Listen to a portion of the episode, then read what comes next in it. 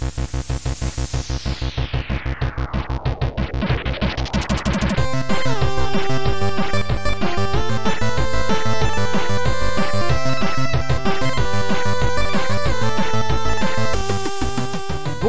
Bonsoir à toutes et à tous et bienvenue dans Radio Librius, notre podcast jeux vidéo mensuel. Aujourd'hui, en ce mois de juillet, même si on va parler surtout du mois de juin, ce sera l'épisode de juin officiellement, euh, des actualités avec un gros dossier sur Microsoft versus FTC. Euh, nos premières impressions sur Final Fantasy XVI, évidemment, le jeu du moment. Euh, quelques retours d'expérience également sur Street Fighter VI par Monique, qui est en platine et peut-être d'autres petites surprises, un entracte ludique, on ne sait pas, hein, en général c'est la surprise, et évidemment la traditionnelle rubrique hors jeu en fin d'émission où l'on fera nos recommandations culturelles. Je commence donc par accueillir mes deux camarades, à commencer par Monique. Tiens, comment ça va Monique? Oui, bonjour, bah platine hein Bah ouais, en platine, un stylé, du coup tu t'arrives plus à jouer quoi, t'as peur de redescendre. C'est ça, là j'avoue que je fais le gros lâche, maintenant je joue en match amical. Ouais, bah ouais. mais en même temps, je croyais que tu pouvais pas descendre quand t'avais atteint un certain rang. Bah ouais, mais c'est vrai ça jusqu'à platine. en platine, ah tu peux descendre. ok. Et il y a d'autres trucs après platine ou c'est le oh, c'est le top du top? Bah oui, t'inquiète. Il y a diamant et master. Hein. Ah ouais, non mais là on est sur les les e-sportifs quoi. Non et même en vrai je suis en platine mais je suis un clown. Hein. D'accord. je... T'as réussi à te griller euh, quand même. Euh... Bah t'as quand même à monter quoi, c'est pas mal. Ah oui, mais après mes euh, mes clowneries passent aussi, donc voilà. C'est que du mind game. En, vrai, oui, là, je, bah, en vrai, bah, je donne tout de suite l'astuce pour monter. Euh, vous forcez à mort sur les focus, vous faites pas les rematchs, comme ça, vous vous surprenez toujours quelqu'un qui joue pas avec les focus. Voilà. Bien vu. Belle, euh, belle stratégie, mais je pense qu'à force de la, de la rendre publique, euh, tout le monde va le faire et tu vas te tu vas finir par te faire bousiller par ta propre stratégie. Je m'en fous, je bouge plus, ça y est. Ok. Bah écoute, euh, tu voilà, à jamais gravé dans le marbre. Mikael est également avec nous. Salut Mikael, comment ça va? Bonjour à tous les amateurs de jeux vidéo et donc des amateurs de casse et de manifestations violentes, rappelons-le. Effectivement, euh, je vois les gamers qui s'insurgent. Euh, insurgez-vous, insurgez-vous, hein, vous avez bien le droit. Mais petite précision, insurgez-vous aussi pour le reste, parce qu'il n'y a pas que le jeu vidéo dans la vie. Ah, la retraite à 70 ans, euh, les bavures policières, ça passe encore. Mais alors, critiquer les gamers, mais... Oh c'est un peu ça. Hein. C'est un peu euh, les gamers, euh, l'odeur du truc, quoi. Gamer conséquent, ici, je me suis insurgé contre les trois. Hein. C'est très bien, Mikael, euh, Monique. Mais on va dire qu'on est tous dans la même dans la même vibe là pour le coup. je commence donc par remercier évidemment, avant d'attaquer les actus, nos patriotes, nos patriotes qui nous soutiennent sur patreon.com slash radiolibrius. Et si vous le faites, si vous ne le faites pas encore par exemple, vous aurez droit à des épisodes bonus, comme un magnifique bonus parfaitement structuré où on a parlé euh, en trois parties, synthèse, euh, antithèse, euh, thèse, dans l'ordre inversé. J'allais dire dans cet ordre-là. pas dans cet ordre-là, mais un peu quand même. Euh... Donc non, on a fait un bonus juste avant, on a parlé notamment, entre autres choses, euh, des musiques qui nous ont le plus marqué dans l'histoire du jeu vidéo, en tout cas de, des jeux qu'on a évidemment euh, fait. Commençons une donc... hein, quand même. ouais, mais disons que ce sera pour la surprise. Les gens découvriront euh, le, le, poteau, le poteau rose en, en, écoutant le bonus. Ça va les intriguer. Rejoignez-nous sur patreon.com slash radiolibrius. Commençons donc, à moins que vous ayez euh, quelque chose à dire en préambule de ce podcast, euh, une déclaration à faire. Non, j'imagine que non. Ça va. Bah, J'aimerais bien dénoncer les propos honteux que tu as, que as eu dans le bonus, mais euh, on ne va pas dénoncer. Oh là là, mais à chaque fois, je me fais repeindre en, en, turbo nazi. Les auditeurs vont finir par le croire, puisque dans le dernier épisode, je rappelle, on avait eu cette, cette petite discussion slash altercation avec euh, mon camarade Mikael. Ah, c'est toi qui fais des remarques bizarres. Hein. Qui me voilà, mais mais, mais parfois euh, je, je, me rends compte que euh, les gauchistes ne savent pas entendre l'autocritique et ça c'est bien triste. commençons donc pour, éviter de partir sur quelque chose qui n'a rien à voir avec les sujets du jour par les actus. Et avant d'attaquer donc le gros sujet en actu, petite voilà petite info qui, qui tombe comme ça après, euh, bah, ça fait quoi euh, Un peu plus d'une semaine que le jeu est sorti. 3 millions de euh, Final Fantasy XVI vendus. donc exclusivement sur PlayStation 5, on parle de worldwide et on parle des ventes physiques et dématérialisés euh, cumulés. Et on parle bien d'exemplaires vendus et non pas euh, distribués. Donc évidemment, c'est moins bien que, euh, que Final Fantasy XV, mais Final Fantasy XV était sorti sur plusieurs consoles, avec un parc installé beaucoup plus important. Là, on parle quand même de 40 millions de PS5, 3 millions d'exemplaires, c'est quand même assez honorable. Et c'est aussi un petit peu moins que Final Fantasy VII Remake, qui avait fait 3 millions et demi euh, à peu près en une semaine comme ça au lancement euh, sur euh, PlayStation 4 à l'époque. Donc pareil, parc installé beaucoup plus important. Je crois qu'on était à plus de 100 millions déjà de PS5, de PS4. petit truc, par rapport à FF15, il me semble, c'est aussi que la manière de compter n'était pas tout à fait la même. Ah, précision Monique. Alors c'est quoi la manière? je m'en suis, je, j'ai plus les détails, mais il me semble FF7 remake et FF16 sont vraiment comparables pour le coup. Ouais. Euh, c'est pas malgré la base installée et que le fait que l'autre est sorti pendant le Covid euh, et que l'autre il sort en face de plein de gros jeux et tout ça, euh, il y a le contexte à prendre en compte. Mais ouais, là, il me semble que FF15 c'était plus, ça comptait pas de la même manière, on va dire. Alors FF15, pour rappel, c'était 5 millions d'exemplaires vendus au lancement sur PS4, Xbox One, mais effectivement, peut-être que tu as raison et que les, les ventes n'étaient pas comptées tout à fait pareil. Euh, peut-être qu'il comptait justement les exemplaires euh, distribués et non pas vendus. Ça, ou alors les distribués avec genre un pourcentage de vente. Tu vois, genre par exemple, euh, les distribués et d'un autre côté, ils avaient les chiffres des vendeurs qui disaient j'ai écoulé 70% de mon stock. Ou ils ont peut-être fait comme ça. Mais en tout cas, je sais que la manière de compter du truc qui compte, c'est plus la même. Ok, d'accord. Bon, bah en tout cas, euh, la comparaison entre le remake du 7 et le 16 donc serait à peu près pertinente. Et c'est quand même incroyable de voir que malgré l'écart monumental euh, de parc installé et surtout, comme tu l'as dit euh, Monique, la période qui est quand même en 2023, on se mange une année jeux vidéo assez phénoménale, notamment en termes de grosses sorties. à quelques jours de Diablo 4, de Street Fighter 6, à peine un mois après Zelda, euh, il arrive quand même à faire 3 millions, c'est-à-dire à peine un peu moins que FF7 Remake, euh, sur, une, sur une base de, de, machine qui est quand même 4 fois moins importante. Donc quand même, euh, succès quand même incroyable hein, pour FF16. À dose. Je pense que, ah, bah, en tout cas, c'est un succès qui est plus important que celui du 7 au lancement. Ouais, mais par exemple, de souvenir, il me semble que Dragon Quest 11 avait fait 3 millions au Japon en une semaine. Hein. Ouais, mais alors là, Dragon Quest, euh, on parle vraiment d'un truc qui est, bah, qui se vend surtout au Japon déjà, et qui en plus, euh, c'est là-bas, c'est un phénomène euh, monumental, quoi. Non, non, je suis d'accord que c'est pas mal, mais même quand ça s'appelle, alors Xeno, il me semble qu'il a mis pas mal de temps à passer le million, pour le coup. Enfin, quoi que le troisième épisode, tu veux dire? Il avait 3, je crois que pendant un, le premier mois, je crois, il a fait son million. Euh, c'est étonnant parce que quand même FF16 c'est quand même pas censé être euh, c'est pas censé jouer du tout dans la même cour alors qu'on voit que c'est pas non plus euh... Ouais, mais après je pense qu'il y a pas un si grand euh, écart en fait quoi. Ouais, je suis d'accord avec Monique moi, hein. je trouve que par rapport à l'aura qu'on a l'habitude de décrire de la série, euh, il s'agit d'oser un petit peu. Alors effectivement, l'aura a été un peu écornée avec euh, le FF15, mais on te le vend toujours comme la saga RPG qui surnage complètement et qui est limite un des plus grands noms du jeu vidéo. Alors évidemment, il y a tout le bagage historique de Final Fantasy qui fait qu'on considère pas la série comme euh, un jeu classique, pourra-t-on dire. Mais d'un point de vue commercial, euh, c'est pas non plus le truc qui, dès que tu vas coller un Final Fantasy sur une boîte, va se vendre par palette entière. C'est un bon démarrage. Euh, surtout, il t'égare par rapport au parc installé, la concurrence, comme tu l'as dit. Je pense également que c'est un jeu qui va pouvoir se vendre sur la durée. Ouais, clairement. Mais on est on n'est pas sur des chiffres euh, en mode explosion totale. Euh, c'est le jeu qui est le plus attendu de l'année. Alors ça. non. Si tu compares évidemment avec des AAA euh, de si tu compares avec des God of War ou même avec Zelda qui a fait 10 millions au lancement, évidemment. Mais par contre, je pense qu'à l'échelle de la licence Final Fantasy, si tu compares uniquement par rapport aux derniers épisodes, FF15 est le plus vendu de l'histoire de la licence quand même, même s'il a déçu beaucoup de gens. il faut reconnaître que c'est un jeu qui commercialement a, marché, tu vois. C'est ce que j'allais dire, c'est mm. un jeu qui a fini autour des 15 millions quand même FF15. Voilà, et le 7 euh, remake, euh, je j'ai pas les chiffres, euh, les derniers chiffres en tête, mais pareil à l'échelle de la série, c'est un c'est un beau succès quoi.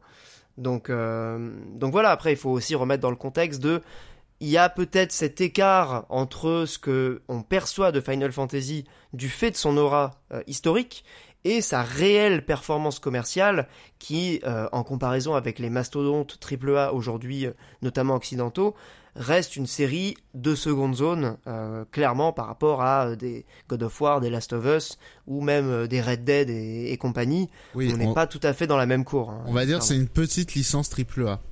Voilà, on va dire que c'est le petit, euh, le, le petit dans la cour des grands. Exactement. Par contre, je suis curieux de voir un truc, moi. Euh, c'est que exclusivité PlayStation 5, c'est quand même pas rien, étant donné qu'on a bouffé quand même pendant beaucoup de temps des jeux qui étaient cross-gen. Et euh, je suis curieux de voir si euh, un jour on a des chiffres qui circulent sur euh, le nombre de personnes qui ont acheté une PS5 pour FF16. Parce que Mhm. pour le coup, là, je pense que c'est un vrai jeu qui peut te faire vendre de la console. D'autant plus que euh, bah, il y a un bundle avec euh, FF16 qui est euh, disponible et en plus la console n'est plus du tout difficile à trouver, on la trouve en magasin sans aucun problème. Le bundle était à la Fnac la dernière fois que j'y suis allé, donc clairement je pense que c'est un jeu qui peut faire vendre des consoles. Et c'est quand même assez in- intéressant de voir que aujourd'hui les exclusivités se négocient sur des périodes de plus en plus courtes. Y a une- je me souviens d'une époque où c'était un an euh, minimum, hein, même parfois d'exclusivité. Là aujourd'hui, on est sur six mois. Quoi. Euh, on parle déjà d'une sortie euh, sur PC fin d'année, début 2024. Euh, en tout cas, l'exclusivité Sony est valide six mois uniquement. Euh, je pense que le jeu sortira aussi sur Xbox euh, à terme, Et en plus, sur fut le cas pour le 15. vraie question, sur PC, c'est pas en plus une, une exclue euh, Epic Game Store en plus? Alors ça, je pourrais pas te dire, mais en tout cas, le jeu étant à peine officialisé euh, sur PC, pour l'instant, je suis pas certain qu'il y ait encore beaucoup d'infos. Parce qu'il y, a- y, y des Zumba de ce genre. Hein, Tu me confonds semble, avec euh, le remake du 7 qui Ah était sorti d'abord en exclusivité, euh, euh, qui l'est encore, je crois d'ailleurs, euh, Epic Game Store. Ouais, ouais, Ouais. ouais, sur, sur PC, ouais. Le remake du 7 avait eu ça. Il me semble que l'un des jeux Sony aussi avait eu ça. C'était Euh. pas God of War? Non, peut-être pas God of War. L'un des jeux PS4 qui arrivait sur PC, il me semble qu'il y avait aussi euh, double exclu quoi. Ouais, ouais, c'est possible. euh, mais oui, oui, non, clairement, ça se négocie, hein, ce truc-là. C'est des gros chèques euh, qui, qui tombent dans l'escarcelle de, Square Enix. En tout cas, euh, le jeu, voilà, on en parlera tout à l'heure pour livrer un peu nos, premières impressions. Mais il semble opérer, si ce n'est une renaissance pour la, la série, au moins la maintenir à flot et montrer que ça reste voilà une licence qui aujourd'hui porte encore chez euh, Square Enix. C'est peut-être pas leur licence la plus euh, populaire et encore peut-être que si. Euh, mais, bre- mais bref, c'est voilà, c'est une licence qui compte encore. Passons à la suite en matière d'actualité avec le gros dossier du jour. Il y a en fait c'est pas vraiment une seule actu, c'est une espèce de, dossier d'actu euh, dans laquelle il y a un ensemble de, petites infos et de petits secrets, de petites, euh, news croustillantes que je vais vous partager maintenant et je vous laisserai réagir évidemment euh, entre chaque. Vous avez peut-être suivi un peu cette histoire, voilà, ça a fait un peu l'actualité en, matière de jeux vidéo. On reparle quand même du rachat de Microsoft, enfin d'Activision par Microsoft, pardon, qui date d'il y a à peu près un an, un peu plus d'un an, euh, en tout cas l'annonce pour 69 milliards. Euh, évidemment, pour euh, ce type de rachat qui déploie des milliards et des milliards, il y a des régulations de la concurrence qui viennent euh, jeter un peu un coup d'œil sur le truc, valider ou pas. Euh, on va dire que depuis un an, euh, Microsoft a obtenu la majorité euh, des validations euh, euh, qu'il nécessitait pour faire ce rachat, sauf deux. Euh, la CMA en Angleterre, qui euh, pose toujours problème pour un fameux sujet dont on avait déjà parlé dans, dans l'émission, qui était le cloud gaming. C'est-à-dire que la CMA reproche à Microsoft d'être un petit peu trop leader sur ce marché euh, du, du cloud gaming, qui selon eux serait le marché d'avenir du jeu vidéo. Bon, on avait déjà eu la discussion sur la spéculation autour de ça, Les valide ou Anglais pas n'aiment valide. pas les réussites. Voilà. Voilà, exactement. Euh, les Anglais ont peut-être aussi, euh, je sais pas, une dent contre les Américains, parfois une espèce de réminiscence euh, de la guerre d'indépendance, euh, peut-être, on ne sait pas. En tout cas, la, de- la deuxième institution de régulation qui s'oppose pour l'instant au rachat, c'est donc la Federal Trade Commission aux États-Unis, qui est bon l'institution majeure de, de régulation, et qui a donc porté le cas devant la justice fédérale américaine. Euh, donc bah là en fait on est sur ce qu'on appellerait une sorte de procès en fait entre les différents partis euh, qui vont venir présenter euh, leur cas essayer de plaider pour leur cause. Microsoft évidemment vient avec toujours cette espèce de casquette de d'outsider avec ce, ce, narratif, cette communication qui bah, est maintenant la leur depuis un peu plus d'un an. Je vous la résume rapidement, c'est en gros, on est troisième sur le marché du jeu vidéo, euh, on a toujours été euh, les outsiders, on a du mal à s'implanter. Euh, ouin ouin ouin, Sony est plus fort que nous, ils ont la PlayStation qui cartonne, Nintendo ils ont leur truc et, ça marche très bien. Nous on est là, on galère, pitié, laissez-nous racheter. Bon, ça c'est le, on va dire le, discours, mais derrière ce discours, ce qu'on a appris justement pendant ce procès, c'est que hein, dans les échanges de mails, dans les discussions entre les différents pontes de Microsoft, comment dire la, façade euh, s'est un peu euh, écroulée euh, puisque en fait on se rend compte que pendant voilà pendant plus de, de 3 ans donc depuis 2019 ils ont envisagé une quantité de rachats.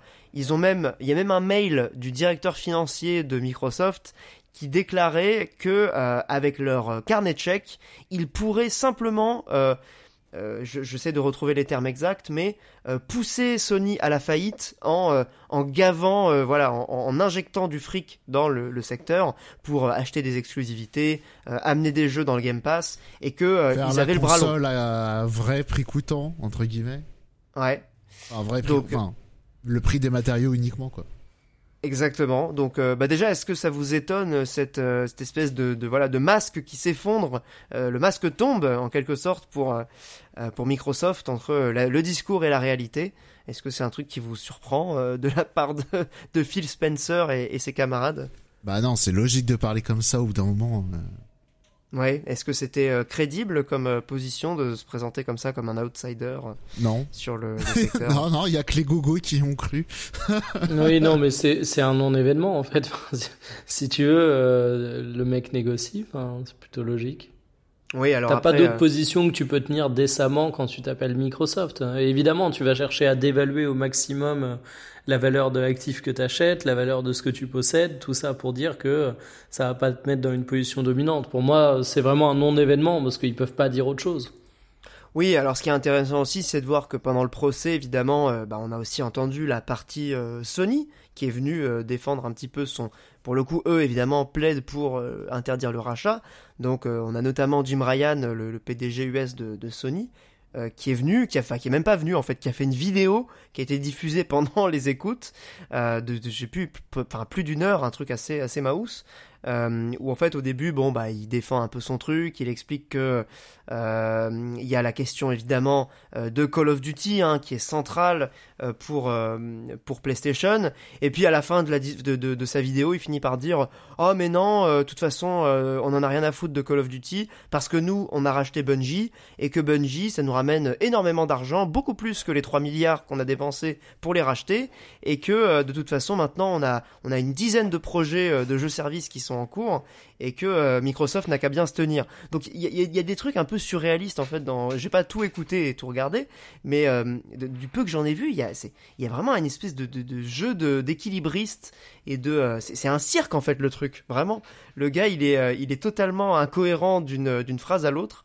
C'est assez savoureux de la part de Sony. Et alors pour revenir sur cette question de, Call of Duty, on avait parlé de ça déjà dans plusieurs émissions. Il y a quelques chiffres qui ont été diffusés, euh, notamment euh, bah, par PlayStation. Euh, je vais vous les donner et après je vous laisserai réagir, voir si ça vous étonne ou pas. sur le marché américain, alors on parle uniquement aux États-Unis puisque c'était un procès américain, moins de 20%. Ah non, pardon, c'est pas ces chiffres-là, excusez-moi, je me rends compte que je me suis planté dans les chiffres. Ah mince. Euh, excusez-moi que je retrouve, parce que j'ai pas noté les bons. Euh, en gros, de mémoire, un million de joueurs qui ont une, euh, qui ont une PlayStation ne jouent qu'à Call of Duty. 100% du temps est consacré à Call of Duty. 6, ah millions, 6 millions de joueurs PlayStation ont passé plus de 70% de leur temps de jeu en 2021 sur Call of Duty. Euh, aujourd'hui, Call of Duty est la licence tierce la plus importante en matière de nombre de ventes et en matière de, d'argent récupéré par Sony euh, pour PlayStation, ce qui est euh, assez logique en quelque sorte. Et Ouais, après, euh, c'est quand même énorme. Hein. C'est vrai qu'on on a tout... Banalement, on a tendance à dire oui, bon, Call of Duty, c'est gros, mais oui, non, en fait, c'est vraiment énorme, quoi. Bah pour euh, Sony aussi, euh, effectivement, c'est un, c'est un enjeu majeur que de euh, garder au moins cette licence sur, euh, sur PlayStation, sachant que on a vu euh, Phil Spencer qui à un moment donné a juré euh, sur son honneur que jamais il ne retirerait en tant que président de Xbox euh, Call of Duty de, euh, des consoles Sony. Après, Bon. avec de tels chiffres, euh, je veux bien croire qu'ils peuvent même pas, ils peuvent même pas se passer de, du parc installé de, de PlayStation. Hein. Ça me paraîtrait un peu délirant effectivement de, de lâcher ça, sachant qu'il y a quand même des choses aussi qu'ils peuvent faire euh, au-delà de retirer carrément les jeux de, de la console, ils peuvent faire en sorte que les gens soient plus attirés vers la Xbox, Ouais, par exemple avec des ouais, tu vois des contenus additionnels exclusifs à la Xbox, euh, même en termes de, de performance, tu vois tout simplement. Souvenez-vous de cette époque où on comparait les, les perfs de la 360 et de la PS3 sur les sorties AAA. Euh, bah là, on pourrait très bien imaginer que euh, la version euh, Xbox de Call of- du dernier Call of soit la supérieure version et que l'optimisation soit pas au rendez-vous sur, sur PlayStation. Ou encore ce plus genre de truc. vicieux, ou encore plus vicieux, genre tu sais les microtransactions, elles sont moins chères sur une console que sur l'autre. Hmm. C'est genre euh, ah bah parce que t'as le Game Pass, tu vas payer tes, tes consommables moins cher quoi. Ouais, ça, ça, se tient tout à fait. euh, Mais en tout cas, pour le cas de, Call of Duty, euh, on, se rend compte à quel point c'est le nerf de la guerre. Euh, en plus, évidemment, il y a le jeu mobile. Je suis pas un expert, mais en tout- ça a l'air d'être un sujet important. Et bah, notamment pour Microsoft, ils ont beaucoup mis en avant le rachat de King dans le lot Activision Blizzard, parce qu'on en parle moins, mais c'est quand même un, acteur majeur du jeu mobile. Et pour eux, ça, en tout cas, selon les arguments de la FTC, Selon la police. Selon la police, voilà, euh, selon la préfecture, en gros, ça, ça serait un peu défavorable en termes de concurrence parce que Microsoft ayant déjà le, ser- le service de cloud gaming, en plus, s'ils avaient le contenu en termes de jeux mobiles, là, ils écraseraient totalement le, le marché sur la partie mobile. Bah, Euh, c'est ça. euh, bon. C'est ça aussi que, en vrai, l'argument de faire les miskins de Microsoft, je comprends qu'il qu'il n'arrive pas à convaincre la FTC parce que, quand même, tu vois, genre, euh, on va dire en étant un peu méchant, tu te dis, mais attendez, avec tout le pognon, avec tout ce que vous, avec tout ce que vous avez racheté, vous faites seulement ça, c'est peut-être que vous êtes nul en fait. C'est genre, c'est peut-être pas bon pour la concurrence d'avoir des, euh, d'avoir des gens avec autant d'argent être aussi nuls. C'est-à-dire que l'an dernier, il y a quasiment pas eu de jeux, euh, de gros jeux Microsoft, malgré tous les putains de studios qu'ils ont, quoi. C'est c'est un délire. Ouais, c'est assez ouf. Et même, euh, même la conférence euh, qu'on pourra éventuellement, euh, voilà, on pourra revenir sur les jeux qui nous ont marqué de, de ces différentes conférences de juin, l'espèce de non E3 qu'on a eu. La conférence Xbox, évidemment, tout le monde a dit c'était la meilleure, mais faut voir ce qu'il y avait en face. Et surtout, enfin, moi je la trouve pas incroyable non plus cette conf, tu vois. Il y a pas, il y a pas un jeu. Est-ce qu'il y a un jeu dont tout le monde se souvient, tu vois, en mode le One More Thing qui va tuer le, le marché? Euh, Il y a Starfield, mais bon, Starfield, ça fait des années qu'on en entend parler. Ça a vraiment l'air d'être Skyrim dans l'espace. Bon, est-ce que c'est bon comme dirait, euh, Ah, ça tombe bien, Skyrim dans l'espace, c'est ce que veulent énormément de gens. Ouais, c'est ça. Le problème, c'est que ça ressemble plus à Fallout 4 dans l'espace que Skyrim dans l'espace. Un peu, ouais. Alors après d'autres Tu petites. peux- euh, Du peu que j'ai Pardon, vu, en tout cas, ça ressemblait plus à Fallout 4. Hein. Euh, Genre, tu construis des maisons et tout a pas d'âme, quoi. On Mais aura l'occasion sinon, euh, pour, pour rejoindre ta réflexion un peu plus globale sur les exclusivités, c'est clair. Et il y a un moment, moi, ce qui me marque, c'est comment tu arrives à faire vieillir tes exclusivités, comment tu arrives à les renouveler. Euh, je veux dire, du côté de Sony, tu as réussi à propulser euh, euh, un Horizon. Tu as réussi à recycler mille et une fois un The Last of Us qui va même euh, briller de par son adaptation en série. Euh, tu arrives grosso modo à plutôt bien gérer tes vieilles gloires, mais aujourd'hui Gears of War, j'ai envie de rire. Euh, Miskin. Halo, le dernier, franchement, on peut pas dire qu'il ait retourné les foules. T'as rien en fait en licence ultra Ils a- iconique du côté de y a- Microsoft. ils, ont re- ils ont ressuscité Fable euh, qu'ils ont remontré là au dernier euh, à leur Miskin, dernière euh, conférence. Miskin d'avance, on le sait. Bah on le sait un peu. Mais il c'est surtout quand bien même il, il- il devient un jeu absolument formidable. Ce Fable, jamais un Fable a été. euh, Enfin, jamais Fable, ça a été une licence absolument incroyable. Et surtout, euh, Non, non, non. tu disais ressuscité, euh, Fable 3, il a quoi? Il a entre 10 et 15 ans, euh, Oui. plus Mm. personne s'en souvient. Il y a un moment, et il n'était pas incroyablement marquant. C'était pas un jeu extraordinaire, non. Moi, moi je l'avais plutôt apprécié, mais bon, c'est pas un chef-d'œuvre. Euh, parmi les, les autres annonces, mais d'ailleurs, ça, ça Attends, rejoint ce que vous disiez. Hein. Juste deux secondes, moi je continue aussi dans mon argument de euh, est-ce que c'est euh, est-ce que c'est bon pour la concurrence et pour le marché de donner des moyens à Microsoft? Prenons l'exemple du petit artisan.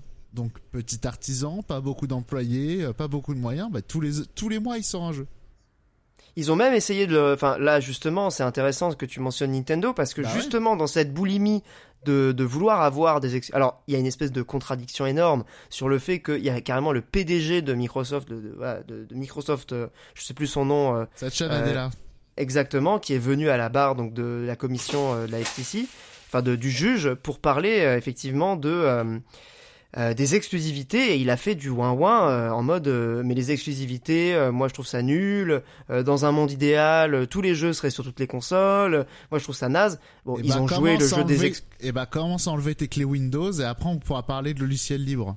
Ok. Eh bah déjà il y a ça et puis surtout enfin c'est Ah bah, complètement contradictoire. Microsoft couvre sa gueule là-dessus quoi. C'est mais c'est contradictoire de ouf avec ce qu'on a aussi appris pendant euh, ces mêmes auditions. On sait que depuis 2019, ils avaient envisagé en interne une centaine de studios, enfin de d'entreprises plutôt à racheter. Bon, évidemment Activision Blizzard, mais aussi Sega, Bungie qui a finalement été chez chez euh, PlayStation, Crytek, Zynga pour le jeu mobile, Nintendo, ils ont essayé de contacter Nintendo. Alors Sega, ils les ont contactés. Nintendo, ils ont ils ont tenté le truc. Évidemment, jamais personne nulle part. Ah mais tu rigoles, mais il y a, y a un passif entre Nintendo et Microsoft. Hein. Avant mais de lancer la Xbox et de travailler avec Sega, euh, Microsoft avait essayé justement de racheter Nintendo. Enfin, de mettre des billes là-dedans.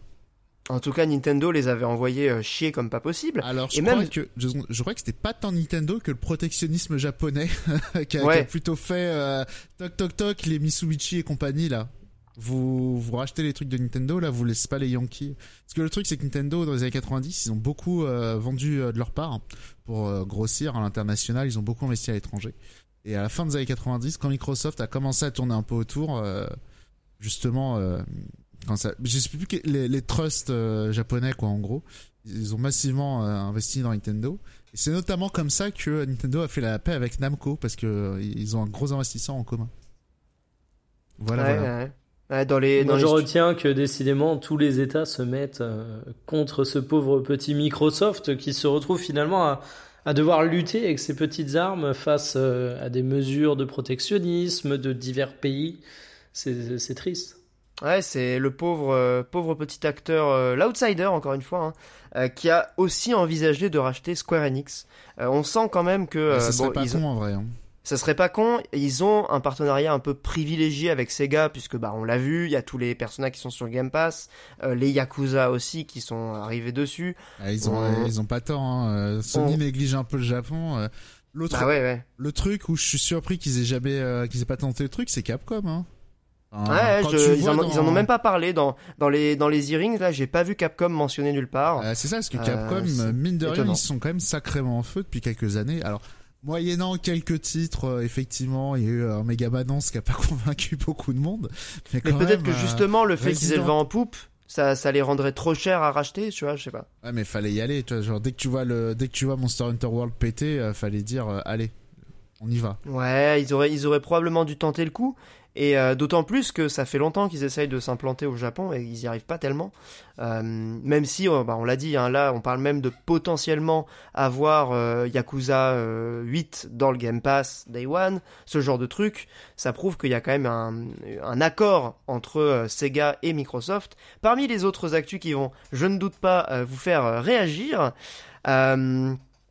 Bon, euh, petit truc qui je balance comme ça entre deux, hein, mais euh, Elder Scrolls 6, qui a été officialisé il y a déjà quelques années, ne sortira pas avant 2027, euh, et certainement pas sur cette génération de consoles, peut-être la prochaine. C'est vraiment Donc une bon. dinguerie. Hein.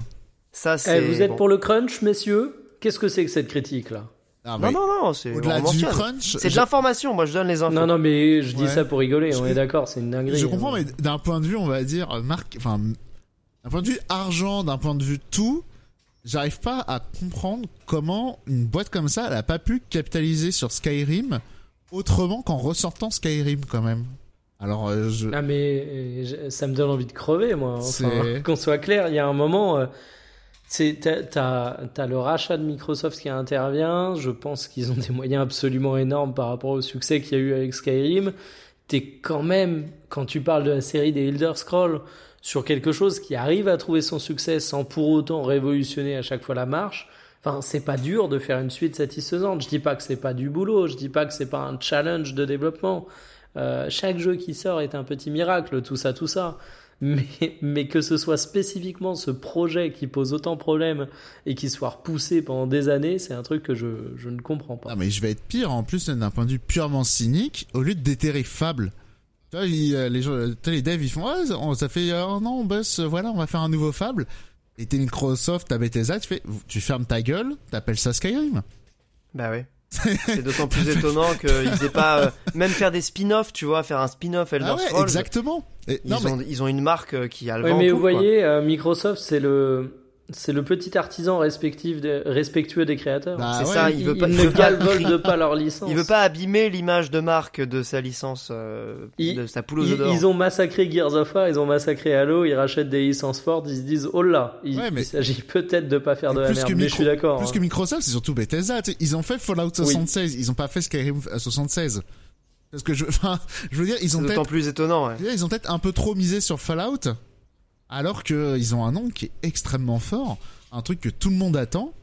C'est, euh, c'est une dinguerie, je trouve. Après, ils ont fait un. ah, C'était pas encore euh, sous Microsoft, hein, mais il y a eu euh, Bethesda a fait un, un Skyrim euh, online qui est pas un carton monumental, mais qui voilà continue à exister et qui a des qui a des abonnés quoi.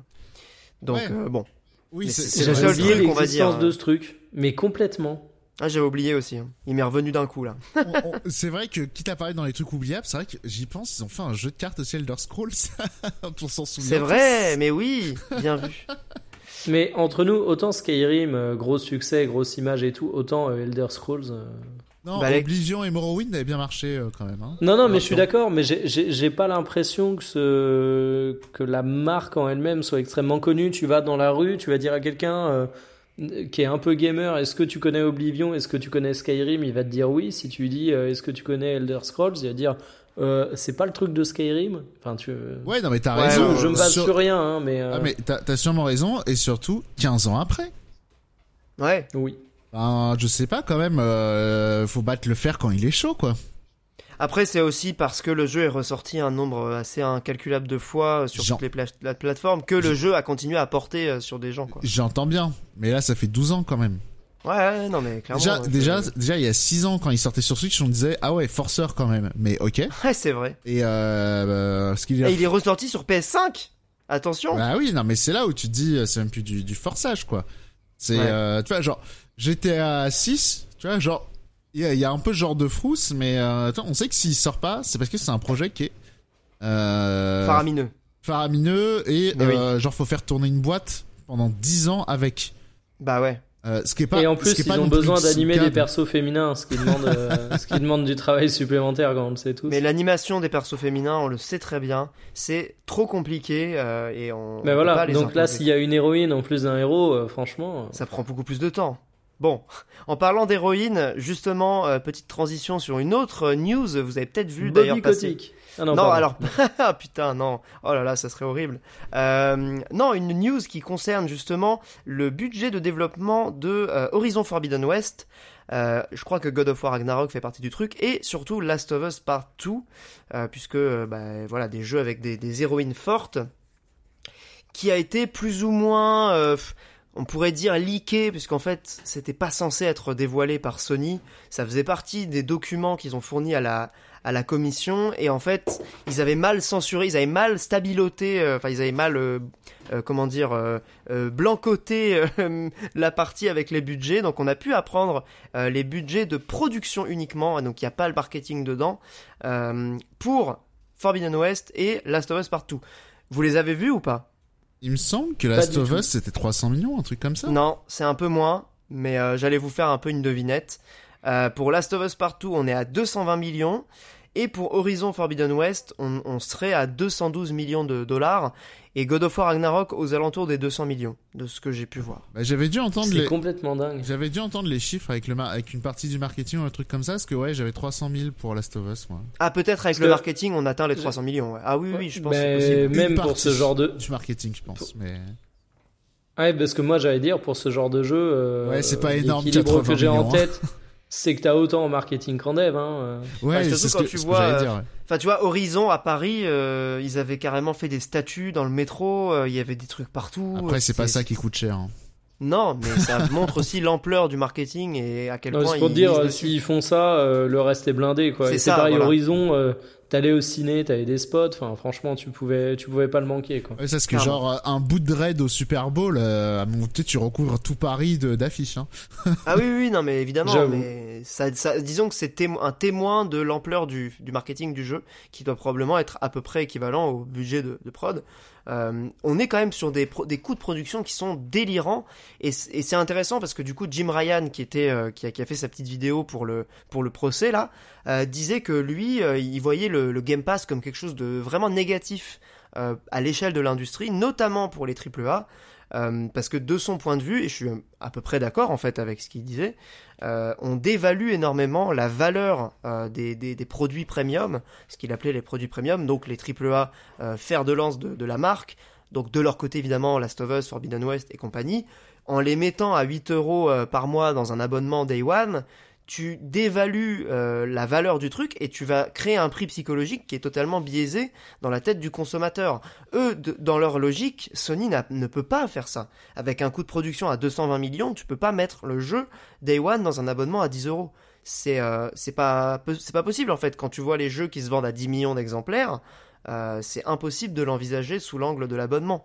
Donc, euh, donc ouais, qu'est-ce Ouais. que vous en pensez de, de Bah, ça Je trouve c'est intéressant de mettre euh, cette déclaration parallèle avec ce que fait Nintendo, encore une fois, parce que globalement, euh, typiquement, tu prends un Xenoblade 3, je crois c'est 3 millions, d'ex- 3 ou peut-être 4 millions d'exemplaires max.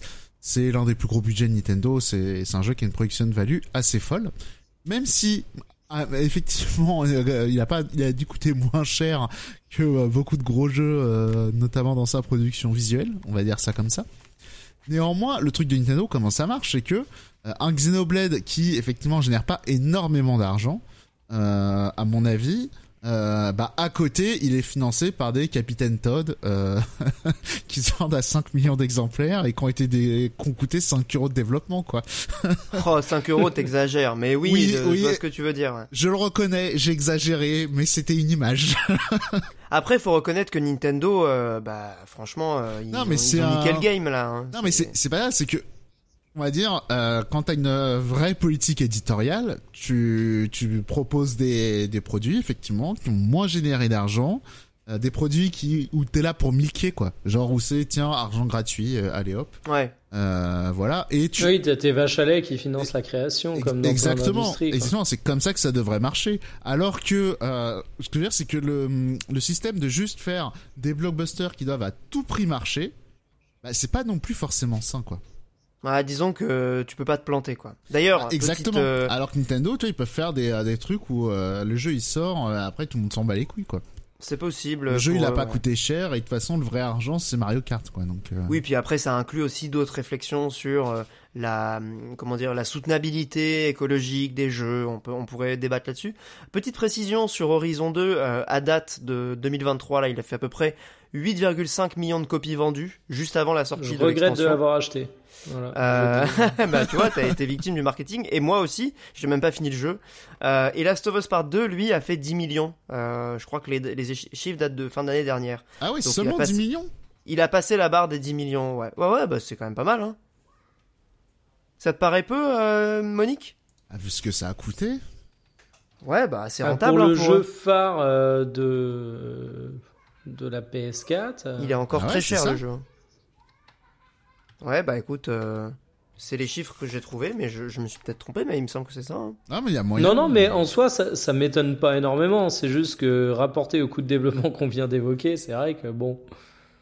Hein, c'est euh, c'est 10 millions pour Last of Us 2 et euh, Genre God of 4 War, millions, au, lan- 4 millions au, lance- au lancement sur PS4. Donc Mais tu vois, les en 3 vrai- millions de Final Fantasy XVI, c'est pas mal quand même. Ouais, mais ouais, surtout, mais, si tu veux mon avis, c'est qu'en fait, euh, il y a un peu un affrontement en mode euh, on dévalue la qualité des jeux, on est obligé d'être rentable, mais finalement, c'est pas ça. Pour moi, les deux ont un modèle qui est fondamentalement différent, mais qui repose sur une logique commune c'est que t'es Microsoft, tu vas faire un Starfield qui est Day One dans le pass. Ok, tu dévalues son, sa valeur aux yeux de beaucoup de joueurs, mais le but, c'est de l'avoir pour faire adhérer à ton service et derrière faire ta thune avec l'abonnement tous les mois.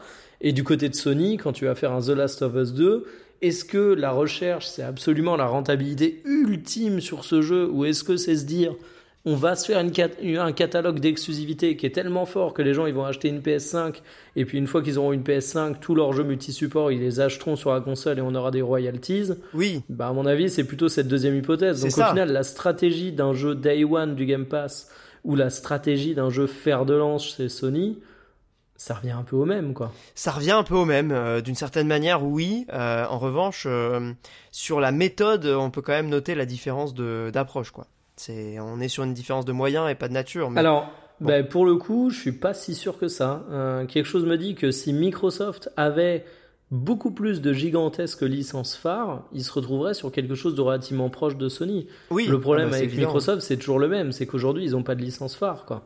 Ouais, et, Ah bah avec Bethesda quand même, ils en ont quelques-unes maintenant. mais bon. ouais, du calme. Ouais, mais c'est pareil, le, le rachat de Bethesda, il date pas de 10 ans, tu vois. Non, non, c'est récent, ouais. Bah, et potentiellement, les licences d'Activision, euh, s'ils arrivent à choper euh, un Diablo, un Call of, euh, même s'ils assurent que ce sera pas exclusif. Un Warcraft, un Starcraft, tout ça, quoi.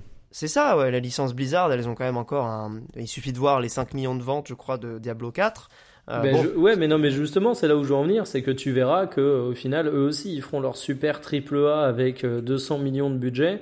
Il sera Day One sur le Game Pass et ce sera leur argument, tu vois. Enfin, Non, mais je, suis- je suis assez d'accord que euh, Microsoft, s'ils n'étaient pas dans cette situation-là, ils tiendraient pas aussi le même propos. hein. hmm. S'ils vendaient des jeux par paquet de 10 millions au moins, euh, si chaque Halo, si chaque Gears faisait 10 millions, euh, je pense pas qu'ils seraient Day One dans le Game Pass. ouais. Bon, je pense qu'on peut tout doucement conclure sur cette affaire euh, Microsoft versus FTC avec une dernière euh, déclaration, ou en tout cas une dernière nouvelle qu'on a appris.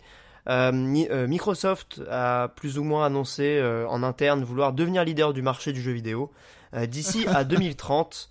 euh, ce qui signifierait pour eux, ils sont à peu près à 16 milliards de chiffre d'affaires, je crois, en- sur la branche Xbox. Ça signifierait tout simplement doubler leur chiffre d'affaires d'ici 2030. Euh, c'est c'est sacrément ambitieux et donc ça, ça, disons que ça corrobore aussi l'espèce de gargantua euh, et de boulimie de rachat euh, qui, qui a été euh, qui a été la leur. Et donc pour terminer sur quand est-ce qu'on aura des nouvelles de ce que dira le procès, euh, la décision sera prise d'ici à peu près une semaine, je crois euh, le 7-8 juillet.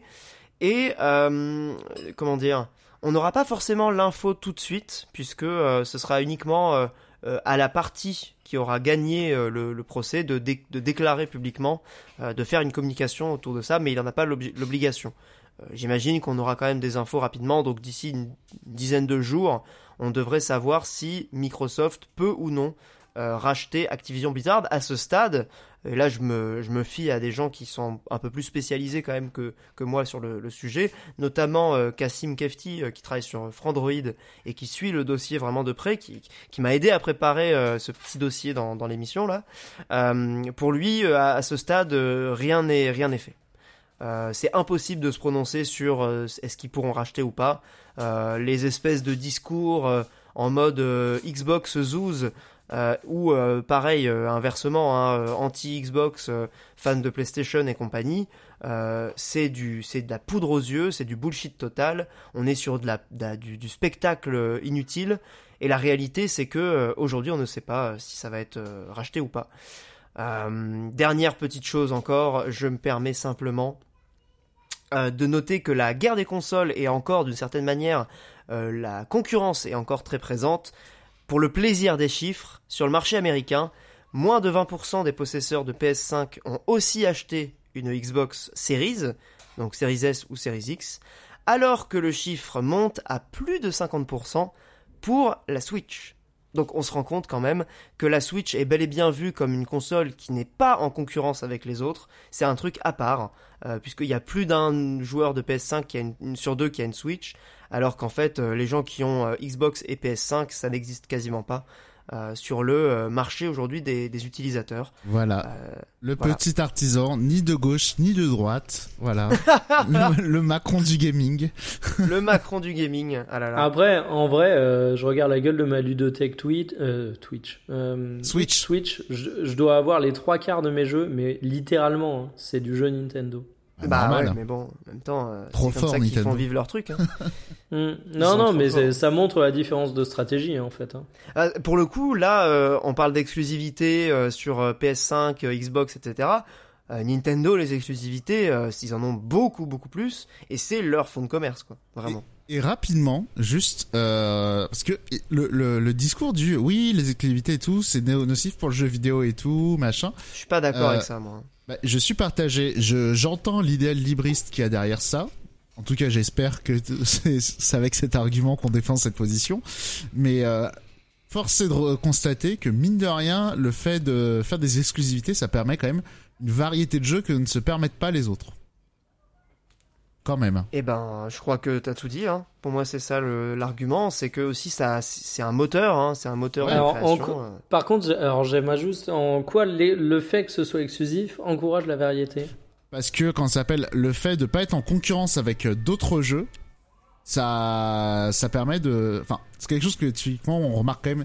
Nintendo, les, les jeux qui ont sorti cette année, c'est genre Fire Emblem, Bayonetta Origin, euh, Zelda, j'ai plus tous les trucs, mais Tu veux te singulariser par rapport à la concurrence, quoi. non, et, ben non, c'est pas ça, c'est que t'as moins de concurrence, donc tu peux plus te permettre des Ah, trucs. alors, C'est Ah, plus d'accord, ce moi. c'est sens-là, ouais. c'est pas le fait qu'un jeu soit exclusif qui permet d'être original, c'est le fait que les autres exclusivités viennent pas sur ta machine. C'est ça que tu veux dire aussi. Ouais, c'est- Parce c'est- que pour je- le je coup, parle au contraire, moi j'aurais tendance à dire qu'un jeu qui sort partout, tu minimises les risques en maximisant ton marché. Mais c'est vrai que j'entends le fait que euh, quand tu es sur une console qui crève la dalle, bah t'as plus Ouais. de chances de vendre tes jeux C'est pas tant le côté crève la dalle, c'est que tu peux aussi plus mettre en avant ces jeux-là. Et ça se voit aussi chez Sony, hein, mine de rien. Oui, bah, il y a une euh, espèce, c'est- ce qu'on appelle une ligne éditoriale, en fait. hein. Non, mais il faut reconnaître, que, mine de rien, Sony, les jeux sont assez euh, singuliers, quoi. Genre Returnal, il y a pas, beau- il y a pas beaucoup de trucs qui ressemblent à Returnal, euh, Non, on va vrai. dire, dans les blockbusters, quoi. Et Ouais, je suis clairement. curieux de voir s'il y en aura beaucoup demain, y compris chez Sony. Mais Ah, il s'est bien Après, vendu, hein, je euh, crois, Returnal. Oui, c'est vrai. alors, euh, Mais premier jeu de Euh, PS5, tout ça aussi. c'est ce que j'allais dire. Je trouve qu'ils ont fait un coup de maître en termes de timing et je suis curieux de voir s'ils retenteront le truc dans un timing un peu moins favorable. Mais- Infamous Second Son aussi, c'était bien vendu. Hein. Ouais, c'était le lancement de la On PS4. en a pas euh. vu d'autres des Infamous. à voir. Ouais, c'est vrai. À voir Ah, pourquoi. on peut-être que la pas. licence reviendra. hein. On sait jamais, hein. pourquoi pas. Euh, juste pour conclure la partie actu, je vous, je vous propose de, si vous avez voilà retenu euh, un ou deux jeux euh, de cette espèce de concert de conférence euh, qui a qui a déversé comme ça sur le mois de juin. Euh, Monique, est-ce que tu as repéré des jeux? J'imagine que chez Nintendo, il y a quelques jeux qui t'ont qui t'ont intéressé. Alors, Qu'est-ce que tu retiens, toi? J'ai déjà zappé le nom euh, du jeu parce qu'il est beaucoup trop long et en japonais, mais le nouveau jeu des créateurs de Goemon, euh, donc, euh, Ouais, Les mais gens qui qui sortira qu'au Japon, du coup. oh, pas sûr. Euh, il serait, ça serait con qu'il sorte qu'au Japon pour le coup, surtout que maintenant c'est un jeu Nintendo. Euh, vu que c'est Goodfeel, voilà. Donc Goodfeel, ceux qui faisaient les Yoshi, Cafard, euh, Kirby Ouais. de l'aventure, tout ça. Ça a l'air stylé, ouais. Et euh, bah voilà, là ils ont fait un, un Goemon libre de droit, on va dire ça comme ça. Genre Ouais. sans reprendre la licence, mais bon, ça ressemble quand même vachement à comprends ce clairement que c'est, oui, même le perso et tout. euh, Ouais, donc il y a ça qui a l'air sympa. Il y a aussi le jeu des créateurs de Sonic Mania là, aussi avec le yo-yo qui a l'air rigolo. Ah ouais, ok. Euh, de platformer 3D avec un yo-yo. Euh, globalement, c'est les trucs où je me suis dit, ah ouais, sympa. Et euh, après, plein de trucs où c'est en mode, oui, à voir. Pas de Mario Wonder, pas de Super Mario RPG Remake. À voir, à voir, à voir. Tout, tout le reste à voir, globalement. Ok. Euh, Mikael, est-ce qu'il y a des jeux euh, parmi toutes ces annonces et conférences euh, qui t'ont intéressé ou tu t'es dit tiens ça ça a l'air vraiment bien? Je, je, me, je me le note. Euh, Le MGS, il compte dans le timing? Ah oui bah c'était dans la conférence Sony donc oui oui totalement. Bah, petite curiosité sur le fait de voir ce que ça va donner. Après de la dire une hype formidable, non, c'est plutôt, voilà, c'est plutôt, euh, il y a peut-être un accident de la route, je vais ralentir pour voir s'il y a quelque chose. C'est ça. Il y a aussi de ça. Euh, sinon, bah, classique mais efficace, mais Starfield quand même, parce que ça fait tellement longtemps qu'on nous le vend, il est tellement important pour Microsoft, il est tellement chargé de promesses. c'est pareil, j'ai tendance à m'en méfier un peu, mais euh, bah, la moindre miette m'intéresse. coup. Attention à l'effet Mass Effect Andromeda quand même. hein. Je- Oui, non, mais clairement, mais c'est pour ça que je te dis la moindre miette m'intéresse, c'est qu'aujourd'hui je suis encore pas mal dans le doute et du coup, bah, vu qu'il commence à être pas mal généreux autour de la communication du jeu, effet Mass Effect Andromeda, mais comme disait euh, Monique, euh, effet Fallout 4 aussi, quoi. Ouais. ouais, C'est- ce qui est pas euh, pour nuancer la crainte, hein, bien au contraire. Après Fallout 4 c'est très bien vendu. euh, je crois que c'est le plus vendu de la série. hein. Ouais, mais enfin, on, on a beaucoup parlé chiffres euh, au début du podcast. À un moment, on, on va redevenir sérieux. Moi, j'en ai rien à foutre qu'un jeu se vende ou pas, tu vois. Enfin, Oui, bah c'est de la merde. hein, Fa- Fallout 4, je suis d'accord. Voilà, Fallout 4, au bout d'un moment, euh, on va parler de FF16. Au moins, FF16, il fait plus semblant d'être un RPG, donc il n'y a pas de problème, il réussit sa transition. C'est vrai. Euh, Fallout 4, euh, c'est une arnaque, monsieur. C'est une arnaque, effectivement. Alors moi, je dirais quand même que Mario Wonder, hein, désolé, mais j'adore le nouveau design des persos en 2D. Euh, C'était un peu le One More Thing Ah, de ça- l'annonce. euh. Ah ça, le jeu est trop mignon, hein, pas de problème. hein. Ah, le jeu est mignon, mais genre j'ai en- j'ai envie de le prendre dans mes bras euh, et de euh, me noyer dedans. Euh, je, je trouve que le concept a l'air mortel. Euh, bon, à, à voir quand même, hein, parce qu'évidemment les Mario 2D, il y a eu du bon et du moins bon euh, sur les, les New Super Mario Bros. Donc Il est trop mignon, mais est-ce que on se fera pas chier Voilà, là la C'est la question qui reste en suspens, mais j'ai l'impression qu'ils ont injecté le petit grain de folie qui manquait euh, justement à, toutes ces déclinaisons 2D de Yoshi, de euh, même de, Mario quoi. C'est là j'ai l'impression qu'ils ont essayé de repenser un peu leur euh, truc en disant qu'est-ce qu'on attend aussi de ce genre de- d'expérience? Et ben là c'est il y a un petit grain de magie, un petit grain de folie. Euh, D'où le titre aussi, hein, c'est Mario LSD. Bon, à voir. Celui-là m'a un peu intrigué. Et évidemment, bah, j'ai vu beaucoup de gens qui étaient en mode euh, bon, euh, c'est pas tout à fait ce qu'on nous avait promis, mais euh, enfin le remake de Persona 3, moi je suis je suis curieux quand même. hein. Franchement, euh, Moi aussi. ça a l'air sympa. Euh, S'ils ont repensé un peu euh, le côté un peu archaïque euh, des combats, des donjons, qu'ils ont rendu le truc un peu plus euh, fluide à la Persona 5, Si on peut le- contrôler tous les personnages. ça c'est prévu puisque c'est la version PSP qui a servi de base, hein, je crois. Bah non, justement. Non, là c'est si, la version. Non, dans la version PSP, sinon tu pouvais pas diriger les personnages. C'est pas l'inverse? C'est pas la version PS2 où tu pouvais pas? Je Et la version souviens plus, PSP où tu pouvais? Si, je crois que c'est ça, hein, Monique. Ok. C'est la version PSP où tu pouvais contrôler tout le monde. Euh, Mais bref, en tout cas, je pense que là, oui, tu pourras contrôler tout le monde. C'est quand même Oui. un remake. Euh, après, métaphore refantasio, là, l'espèce de persona Moyen-Âge. euh, Bon, oui, c'est vraiment persona avec une moustache, hein, de ce Ouais, qu'on a ah, vu. ah, alors, blague à part, ouais, un peu déçu que. Je sais pas. Enfin, la gueule du Que truc, ça- elle m'a pas. euh, Tu t'attendais à quelque chose de plus fou et je, je suis exactement dans le même cas. hein. Bah, c'est ça, tu sais, il t'annonce euh, juste un screenshot, il te dit, oh, les gens, on revient, on va faire une dinguerie. Bah, là, tu dis, Bah, ouais. ah, ouais. Ouais, Est-ce que je peux poser un truc un peu, euh, un peu j'ai honte, mais j'assume? Vas-y. Ouais, bien sûr. Bah, le Tactical Persona 5. Ah ouais Mais La Après, il a pas l'air euh, nul, hein, mais bon. il a La pas DA me euh, laisse très dubitatif, mais euh, Persona 5, genre, sort tout juste. euh, tu me parles de, de Tactical, je dis pourquoi pas. Non, non. Ouais, ouais, non, mais En, ils sont en malins, vrai, hein. je m'attends un peu de gameplay, ça a l'air sympa, mais c'est juste moi la DA de Persona 5, ça y est, je peux plus. Après, là, Bah, c'est pas la même DA non plus, hein, c'est ouais. différent quand même. C'est en mode chibi et tout. hein. Ok, ok, ils ont les têtes de figurines pop, mais euh, vous m'avez compris. quoi. ouais, c'est ça. Ouais, non, mais c'est l'ADA que tu peux plus avec un supplément mauvais goût. Effectivement, Ouais. j'entends l'overdose. Mais par contre, euh, si le gameplay est bon, euh, moi, c'est un tactical, donc en vrai, la DA, je peux très facilement passer outre. bah, c'est ça, j'ai maté du gameplay, ça avait l'air un peu sympa quand même. Regarde Fire Ouais. Emblem, moi, je, je, je peux passer outre. Euh, c'était Oh. gratuit, euh, c'était gratuit, non, je reconnais.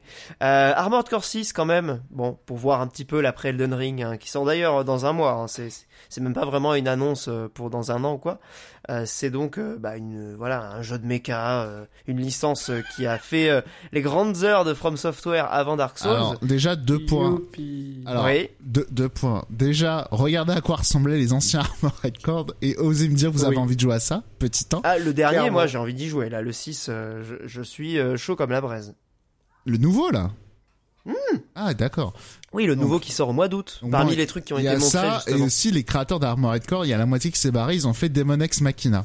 C'est vrai, ouais. Qui Voilà. a pas non plus été un succès. Euh, fou Non, furieux. C'était pas un très grand jeu de ce que tu Non, nous non, dit. Jetons un vol pudique. ouais, ouais, voilà. C'est à gratuit, euh, ça allait. J'ai pas, de- comment dire, bon, c'était que 10 heures de ma vie, quoi. Voilà. Ok, ça va. Bon, on va dire que t'as pas perdu trop de temps dessus.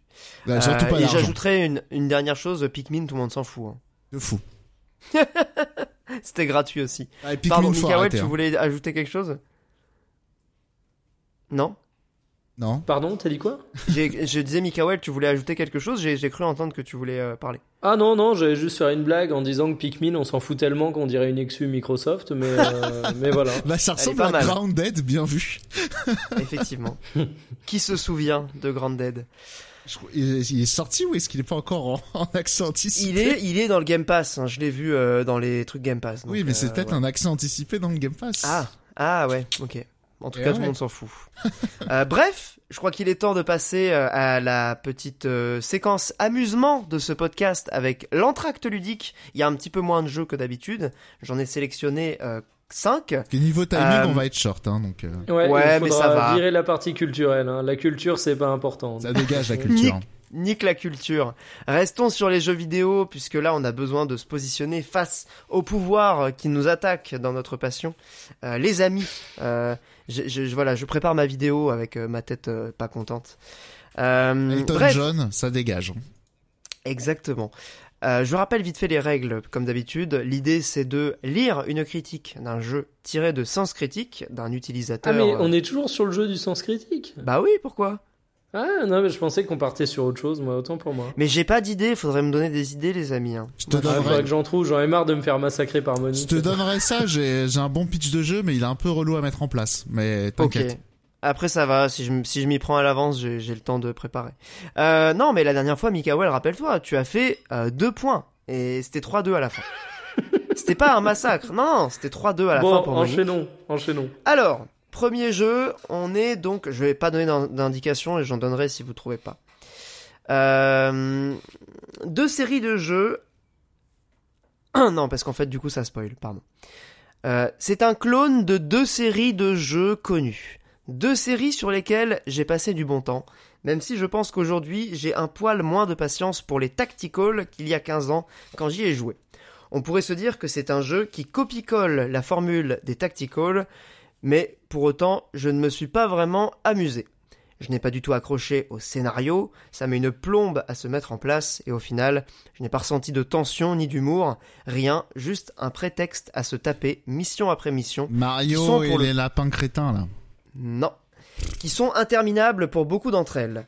Le style graphique en pixel art passe-partout ne m'a pas spécialement convaincu. L'interface est pour moi inférieure au jeu qu'il copie. Il y a des tonnes de petits détails où on se demande Je pourquoi ça a été fait comme ça. On est sur Ah, un jeu indépendant. moi, tactical, pixel art, j'aurais jamais. Bah, je, Un jeu je indépendant pense que tu l'as sorti en c'est 2020. Wargroove. C'est Wargroove, exactement. Ah putain, bah oui. Ah, je pense que tu l'aurais, tu l'avais, Mikael, potentiellement. Non, non, mais moi je suis mauvais à ce genre de jeu. Enfin, genre Wargroove, je le revois très bien, hein, mais c'est juste jamais j'y aurais pensé. Alors le deuxième jeu, euh, on est pareil sur un jeu assez récent euh, qui est euh, qui est plutôt dans les dans les triple A. Rassurez-vous, le titre de la critique, je précise, c'est Mon nom est tristesse. Rassurez-vous, je n'entends pas vous la faire à l'envers. Non, c'est vrai, je n'y suis pas allé vers cet euh, épisode avec enthousiasme. Déjà déçu par le troisième opus, sorti il y a maintenant 12 ans, puis définitivement déniaisé par ce que j'ai pu voir et entendre au sujet de tous les épisodes qui ont suivi, jusqu'à l'archi-buggé épisode mhm, j'ai fini par ranger dans mon esprit cette saga au sein de la catégorie des jeux sans enjeu, des titres cyniques, sans ambition. Assassin's Creed Origins. Exactement. Assassin's Creed Origins, bravo Mikael. Bien vu. Euh, c'est un... Combien? 2, 3 sur 10 Elle est hyper longue la critique. 3 C'est la sur critique 10. de Monique.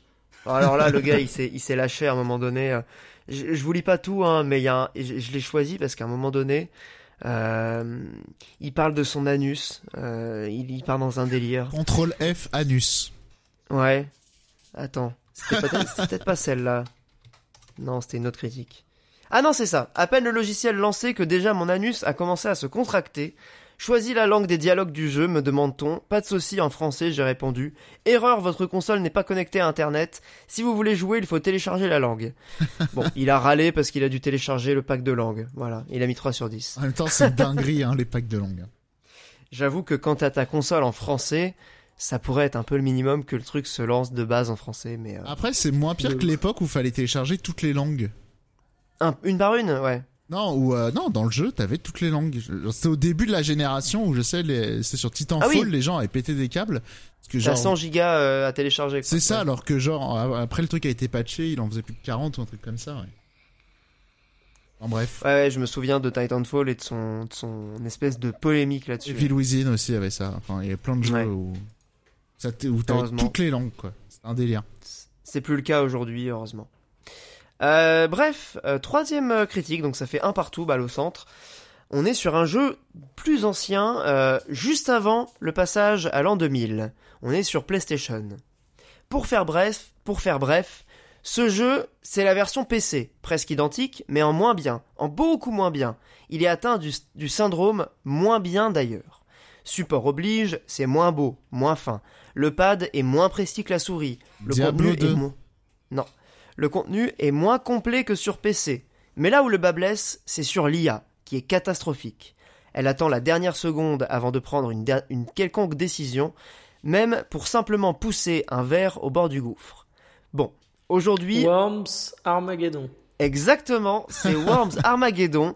Putain, là, je pensais pas que tu le trouverais euh, si facilement. Sorti des en jeux où tu pousses des 99. verres. euh, oui. Bon, après, il y en a eu un paquet des Worms. hein.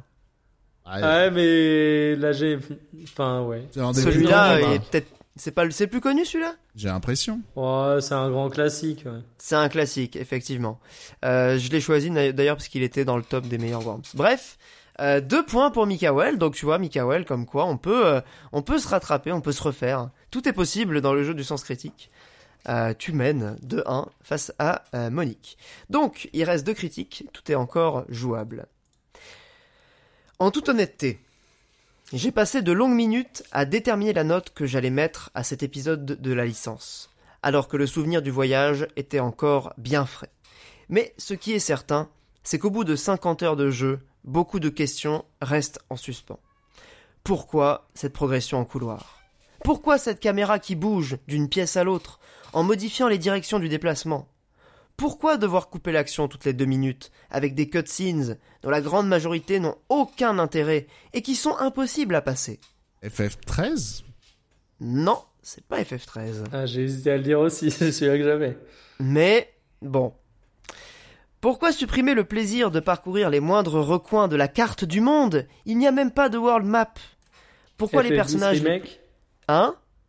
FF10 Remake? Euh, FF10 tout court.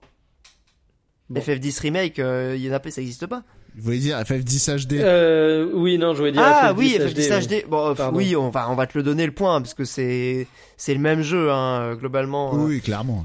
C'est, c'est, c'était bien FF10, ouais. Et, euh, et ça m'a fait mal à mon FF10 parce que c'est un, un 5 sur 10. Et Mikael Euh, et qui la- a gagné, du coup, 3-1. Comme quoi. Eh oui. Donc comme quoi, tu vois. Euh, Après, je vous lis ça fait simplement une la. sélection euh, sur mesure pour moi. Ah ouais, c'était. Je me suis dit, bah, j'ai essayé de prendre des jeux que tu connaissais à peu près bien, euh, mais en même temps, bon, Monique doit connaître aussi, je pense. Donc euh, en vrai, euh, il aurait pu trouver aussi.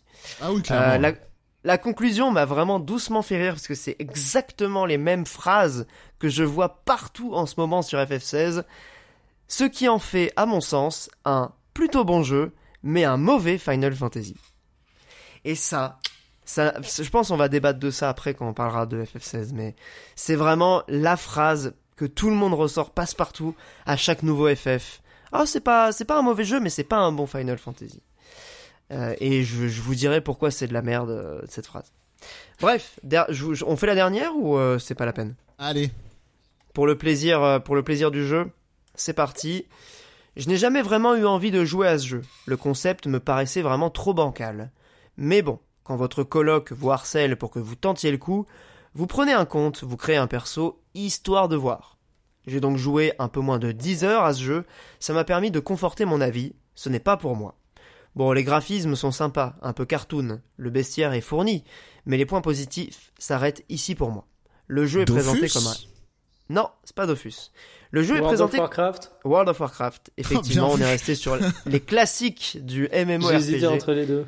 En gros, le gars Ah, dit c'était que l'un c'est pas un hein. RPG. La suite est, est savoureuse. Euh, c'est pas un RPG, pour moi, c'est un beat'em all. Alors là, ça m'a fait euh, un peu sauter de ma chaise. Euh, et c'est un 3 sur 10 pour euh, World of Warcraft. Sur des points qui sont pourtant un petit peu... Bah, c'est legit, tu vois, c'est précis de critiquer euh, voilà la répétitivité, euh, certains aspects aussi de euh, du manque de d'enrobage, on va dire au départ des quêtes qui étaient quand même hyper FedEx hein, pour les premières les premières extensions du jeu. De fou. Mais voilà, après ça fait partie d'une époque et je pense tout le monde s'en foutait à l'époque. Enfin, il y a un moment. Ah oui. Bah c'est ça, ouais. Critique. Après, la critique, elle date de 2011, donc. Euh, ouais, non. Ouais. C'est pas au moment de la sortie du jeu, quoi. Mais même 2011, enfin, en vrai, personne disait euh, ah les quêtes secondaires, elles sont pas écrites, il n'y a pas d'enjeu scénaristique. Oui, personne, disait les quêtes euh, dans dans WoW, quoi, un peu de sérieux. Bah c'est ça le truc, c'est que disons que les critiques aujourd'hui, je pourrais les comprendre venant des joueurs qui ont voilà évolué avec l'industrie, mais en 2011 ça me paraissait un ah, peu. Euh, l'un des premiers trucs qui est arrivé sur WoW, parce qu'avant, tu sais, ils mettaient pas forcément le point jaune sur quand on dit va tuer tant de bestioles de machin. Euh, mais Ah oui, il y avait eu ça, ouais, après. Mais il y avait une app euh, où tu tapais le nom de la quête et ça te disait, genre, fallait installer un autre programme où t'avais directement le truc. Je sais plus comment ça s'appelait ce machin, mais.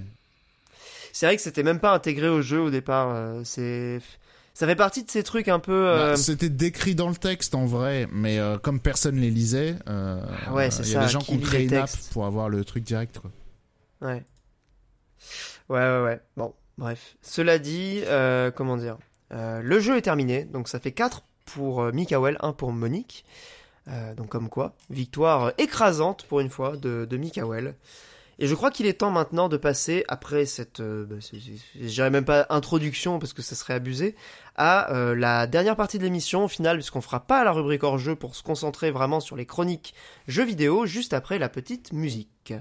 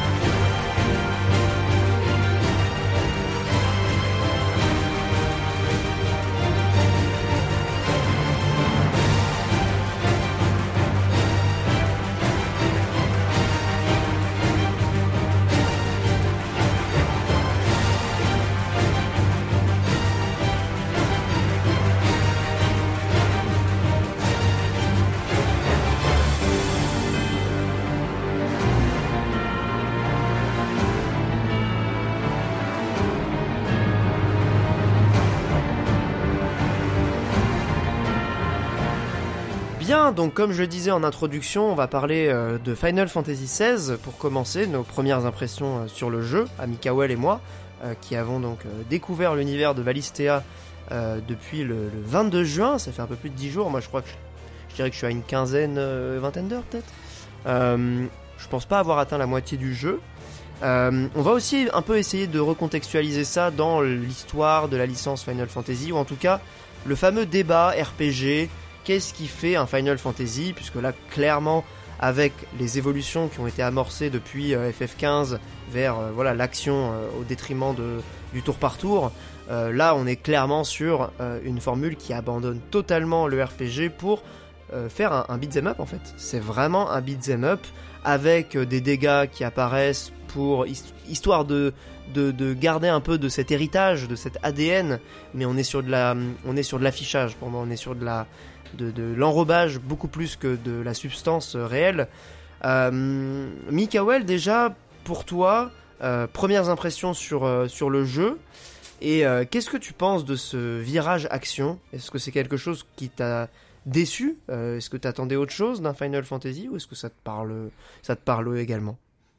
Alors, euh, c'est très marrant, j'ai environ une douzaine d'heures de jeu parce que je me retrouve moi dans la position du mec qui doit défendre le fait que cette série peut évoluer à un de mes potes qui achète une PS5 pour l'occasion mais qui pour le coup lui est un vrai rageux du fait que ce soit pas un entre guillemets vrai RPG. Euh, évidemment il l'a acheté en connaissance de cause, il savait que ça allait pas être un jeu en tour par tour, il savait que ça allait pas être un jeu à la Final Fantasy X pour ne citer que lui mais Euh, il a un peu cette aigreur et euh, bah, en fait, à essayer de défendre le fait que la série pouvait évoluer, je me suis retrouvé à moi-même développer une petite tolérance que j'aurais peut-être un peu moins eu en temps normal.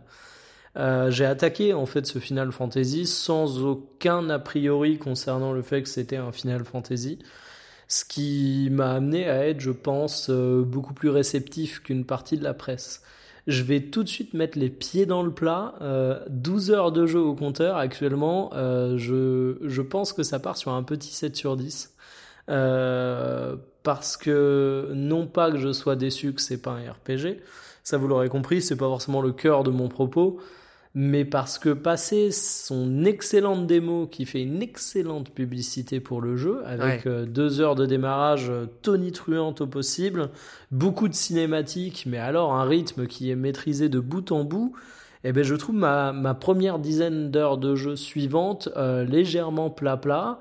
On parlait de quête à la World of Warcraft, tu en as ici, et en fait j'ai l'impression que J'attends de voir ce qu'ils vont faire de cet univers, mais je trouve qu'il y a des choses qui sont absolument géniales dans l'univers, dans la discrimination qui est développée autour. Mais j'ai vraiment l'impression que euh, tu te retrouves avec euh, une quête principale, des cinématiques qu'on va te balancer, mais qui vont pas forcément t'aider à apprécier plus que ça le lore.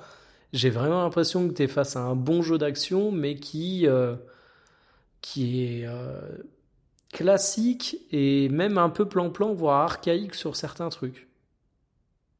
Oui, alors clairement, c'est un jeu, je trouve, qui a, dans la structure, est assez daté, euh, aussi bien dans son level design que même, dans sa construction euh, en termes de, gameplay. Euh, c'est vraiment un jeu qui, en termes de, voilà, sans parler des graphismes qui sont clairement du niveau de la PS5, euh, en termes de structure, c'est un jeu qui, enfin voilà, il me fait penser beaucoup à FF13, moi pour le coup, avec ses couloirs. Ouais, mais en euh, limite en moins assumé, tu vois. Enfin, en fait, j'ai l'impression que le jeu a, le cul entre deux chaises sur pas mal de trucs. Ils, t'ont fait une world map pour pouvoir revenir dans les zones précédentes où t'as des quêtes secondaires, mais on va être honnête, tu t'en bats complètement les couilles. Donc je me suis dit pourquoi avoir mis ça? Et, j'ai cette interrogation sur pas mal de trucs. Euh, par exemple, c'est clairement un jeu je sais même pas si on peut le qualifier d'action RPG tellement ce n'est qu'un jeu d'action. Et ça, j'ai aucun problème là-dessus. Mais par contre, ce qui me pose problème, c'est que l'équilibre du de action RPG, pour moi, il n'est pas trouvé. Euh, je trouvais que tu l'avais dans FF7 Remake. Je trouvais que tu l'avais, par exemple, dans Tales of Arise, mais je trouve pas que tu l'as dans ce FF. Et je vais donner un exemple qui, pour moi, est ultra marquant. Euh, c'est tout ce qui est gestion de l'équipement. Tu vas avoir euh, une ceinture, une épée, je sais plus quoi et trois accessoires. Et en fait, dès que tu vas avoir un marchand ou dès que tu vas avancer dans la quête principale, ça va te débloquer des nouveaux items chez les marchands. Tu vas avoir une épée qui est mieux, tu vas l'acheter, tu vas l'équiper. Il n'y a même pas une notion de ce vers quoi je veux orienter mon personnage. Euh, il y a de l'argent, mais j'ai absolument jamais manqué d'argent. Donc je me dis, mais quitte à faire ça, en fait, vous auriez juste dû virer l'inventaire. Et c'est pas la solution que j'aurais souhaité. Mais je me dis, en fait, des jeux d'action qui ont euh, des notions d'inventaire beaucoup plus développées qu'FF16, il y en a plein. Euh, et, je trouve qu'il a le cul entre deux chaises dans pas mal de trucs. Et je me demande si on dit, ah, FF, c'est une série qui est protéiforme, etc. J'ai pas l'impression qu'elle ait autant évolué qu'elle évolue avec ce FF16. On dit que ça fait peur aux joueurs, mais il y a des moments, je me suis dit, est-ce que c'est pas aux créateurs que ça a fait peur? Parce que franchement, quitte à te dire que tu fais évoluer le jeu et que tu prends une tournure action, ben il y a des trucs que j'aurais carrément viré, quoi. Oui, alors, pour, enfin, pour moi, c'est vraiment de l'ordre de euh, la nécessité de respecter un minimum, euh, une sorte d'héritage, ou en tout cas, euh, probablement des contraintes aussi d'affichage, tout simplement. le, le, tournant aurait peut-être été vraiment violent de faire vraiment un DMC pur, même si, même si vraiment, je, je pense que le jeu reprend pas mal de DMC, à ceci près que ça serait vraiment pour moi un DMC 5 grand public, au sens où c'est un DMC 5 dans lequel le système de scoring n'est pas dans le mode principal, mais dans un mode annexe, ce qui est un peu aberrant quand on y réfléchit pour un DMC. Et surtout, c'est un DMC où, en fait, tu n'as pas de complexité d'exécution, c'est vraiment une complexité de, euh, de situation c'est-à-dire euh, l'esquive au bon moment, euh, la parade. Il y a vraiment un truc de nervosité, de, réaction, Et finalement, les combos, bah, les combos, il y en a pas tant que ça. C'est assez simple à exécuter en matière d'enchaînement de boutons. Euh, contrairement à DMC qui, voilà, quand tu commences à vouloir faire des triple S euh, en termes de, de, score, tu peux vraiment partir sur des combos assez riches, inspirés du jeu de combat d'ailleurs, puisque Itsuno. Ce qui est chiant pour moi, hein. je tiens à dire, dans DMC, c'est un truc qui me fait fuir. Moi, j'en ai ah rien à foutre de faire un putain de jeu d'arcade de scoring, quoi. Ok. Et du coup, euh, ça, moi, dans FF16, ça te va bien, ouais. Ouais, ça me va bien et le gameplay marche plutôt bien, même si je suis curieux de voir son renouvellement parce que c'est vrai qu'il peut être perçu comme relativement simple, mais euh, avec les, tu vas débloquer des choses euh, au fur et à mesure. Je suis un peu plus loin que toi, je pense, dans le jeu et ça se renouvelle. Euh, en tout cas, jusqu'à 20 h ça se renouvelle pas mal, ouais.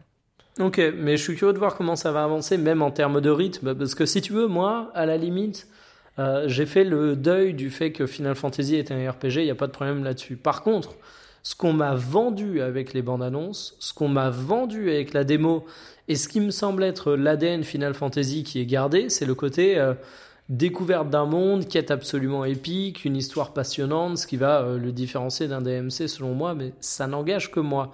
Et, en fait, j'ai vraiment l'impression que euh, même dans la quête principale, tu retrouves des trucs genre euh, tu vas dans tous les villages il y a un connard qui te donne une putain de broche et on va te dire oh bah tu as la broche du coup tu es recommandé. Enfin en 12 heures de jeu j'ai déjà eu le truc littéralement trois fois et en fait ta quête principale bah durant mes 12 premières heures et 12 heures ça commence à faire pas mal hein j'avais plus l'impression de faire le coursier qu'avoir des moments véritablement épiques quoi. En fait c'est intéressant parce que je pense qu'en termes de production, ils se sont dit le jeu a vraiment des moments, mais c'est vraiment d'une d'une ampleur, je pense, assez rarement égalée.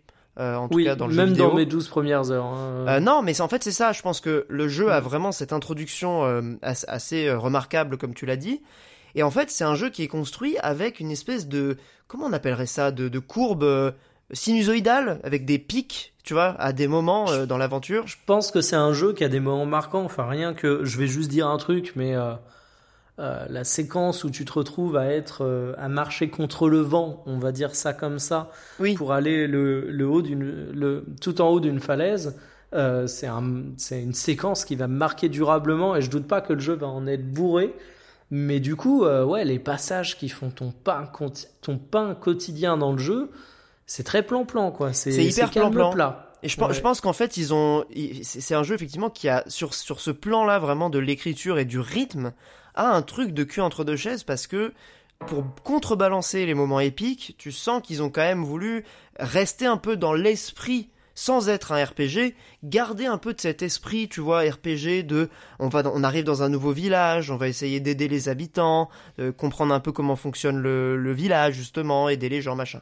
cet aspect vraiment découverte du monde propre au, RPG, notamment japonais, euh, elle est présente quand même dans FF16, mais avec vraiment le côté euh, purement plan-plan des RPG, quoi. C'est-à-dire, bah, tu vas aider euh, quelqu'un à. Alors, ça, ça s'améliore quand même, j'ai l'impression, euh, au fur et à mesure du jeu, là où j'en suis, les quêtes, euh, on va dire, un peu secondaires sont un peu plus intéressantes. Mais c'est vrai qu'au début, alors, elles sont très rapides à faire, je, je vais pas non plus tailler le jeu pour ça, mais c'est vraiment des trucs du genre bon bah va servir la bouffe aux gens va récupérer tel truc c'est très basique en fait et c'est vrai que mais par contre la seule chose que je trouve intéressante dans ces petites quêtes secondaires, ouais. c'est qu'elle te développe le lore de manière indirecte. En ouais, toujours, il y a une petite phrase, un petit truc, ouais. voilà, de la cruauté envers les personnes qui sont marquées parce qu'elles sont réduites en esclavage dans cet univers. Et, et, en fait, je suis vraiment curieux de voir ce que ça va donner, euh, moi, sur la suite du jeu.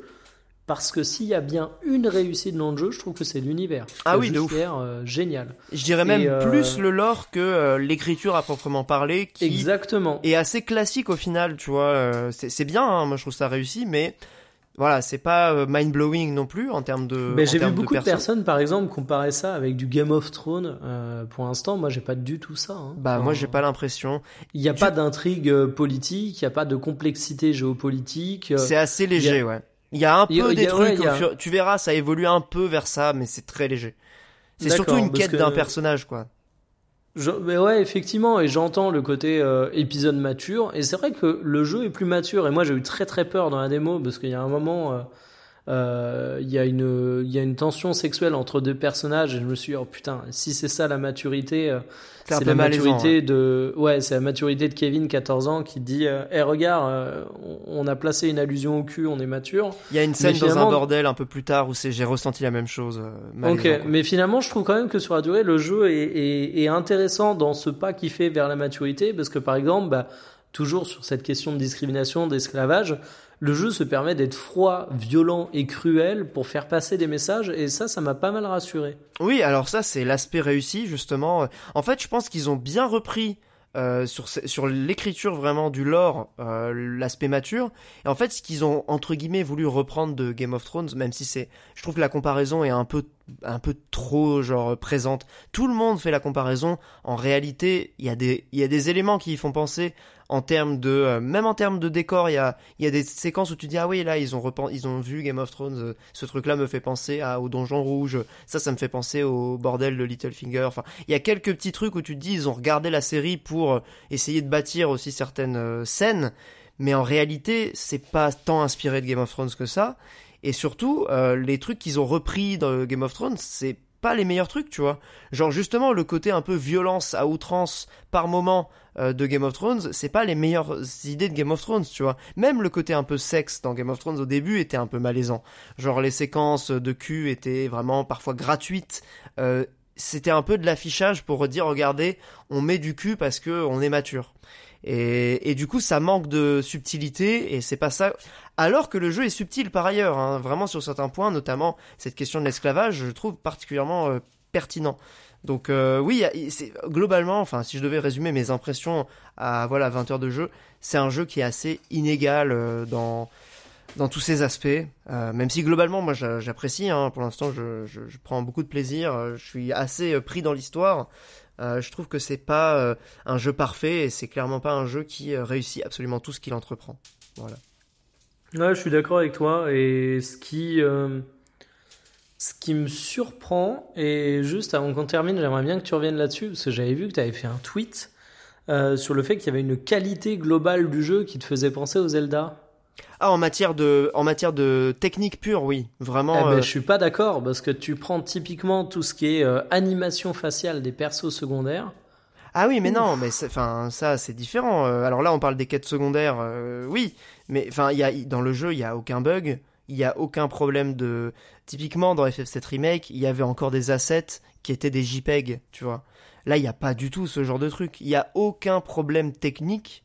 Alors après, tu parlais purement de problèmes techniques, parce que moi, Ouais, tu ouais. vois, sur- quand j'entends qu'un jeu est léché, j'entends également le côté euh, standard et plafond euh, et, et plancher bas, mais, mais là, je trouve que des fois, le jeu peut être euh, franchement le plus beau jeu que j'ai vu. ouais, c'est vrai. descendre dans des trucs où tu dis, ok, PS3. quoi. Ça, c'est une question de budget, hein, je pense, tout simplement. euh, Ouais, vraiment, ouais, je pense. C'est ce qu'on disait tout à l'heure sur le fait que c'est un petit triple A.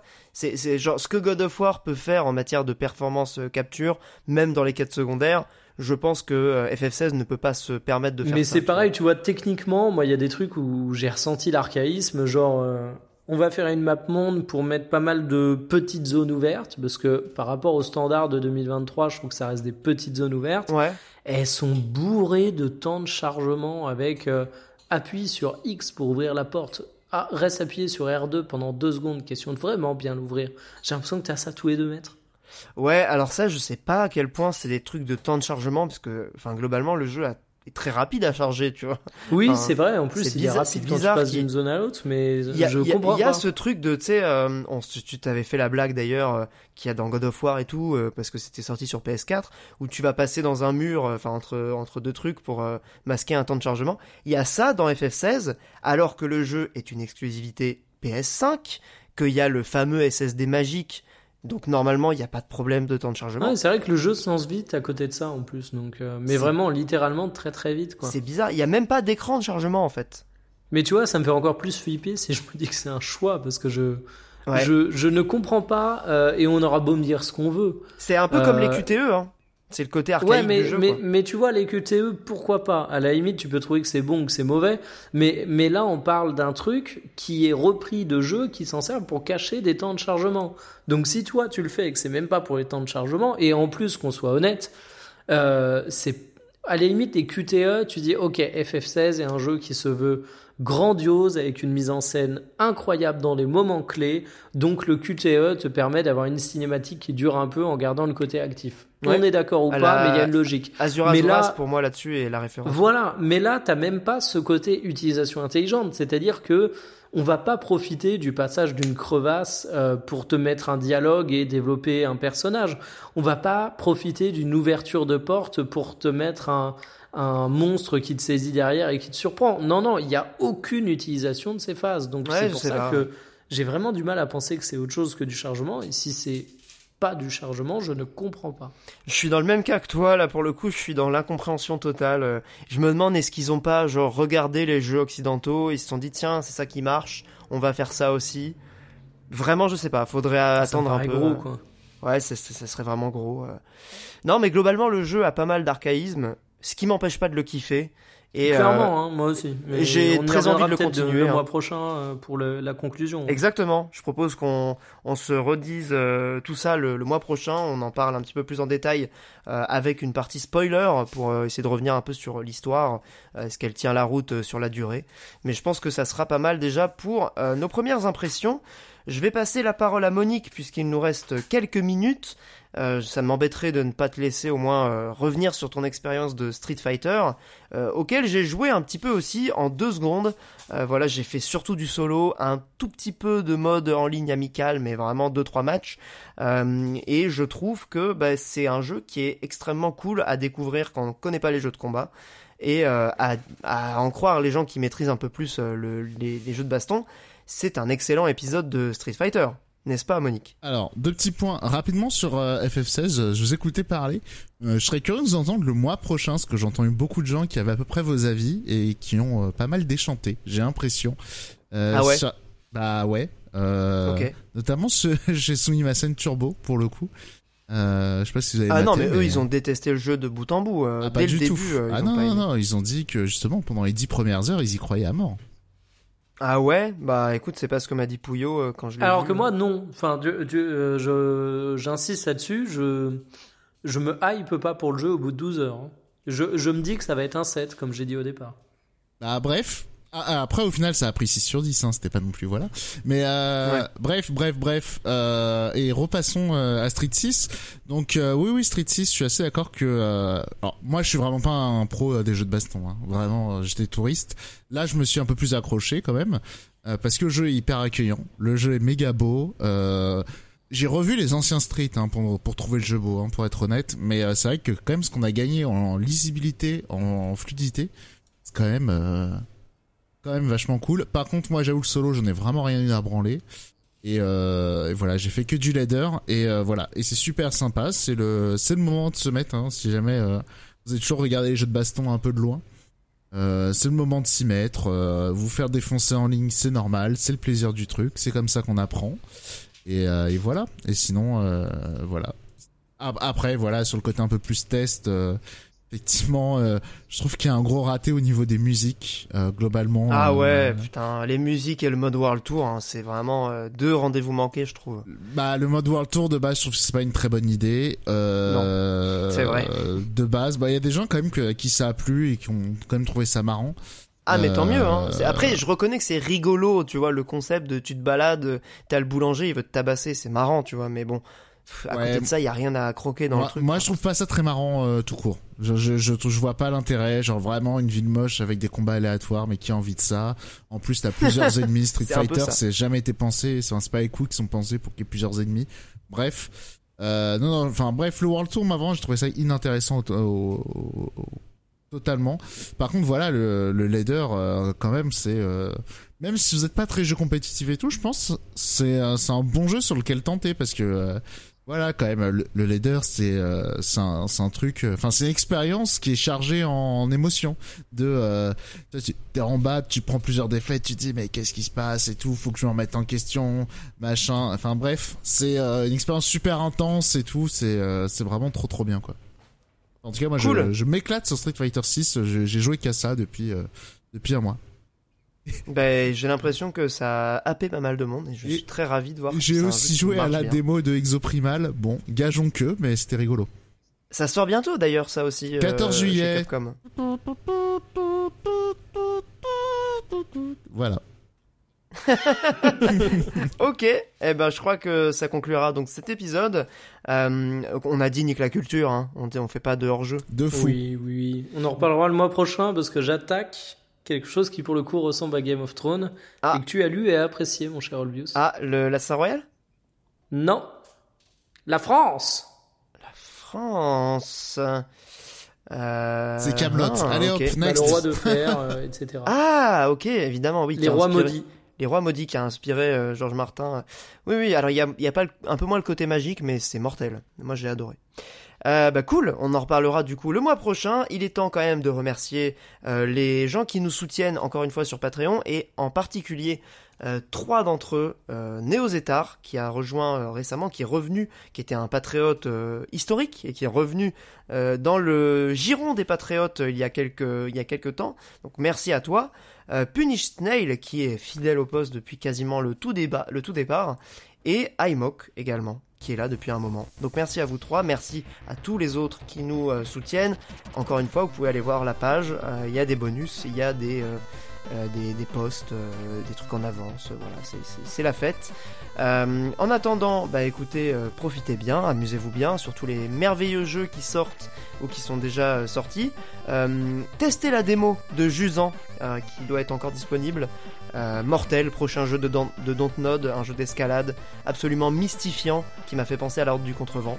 Je vous, invite à tester la démo, c'est trop bien. Il y a Ghost Trick aussi qui est sorti, chef-d'œuvre. Euh, en bref, on n'a vraiment pas le temps pour tous ces jeux, mais en tout cas, c'est super de voir que le jeu vidéo se porte très bien et euh, qu'on a de quoi euh, bah, se mettre des, des choses sous la dent. Voilà.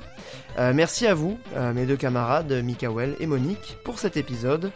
Et puis, ben, à dans un mois pour un prochain épisode. Salut Salut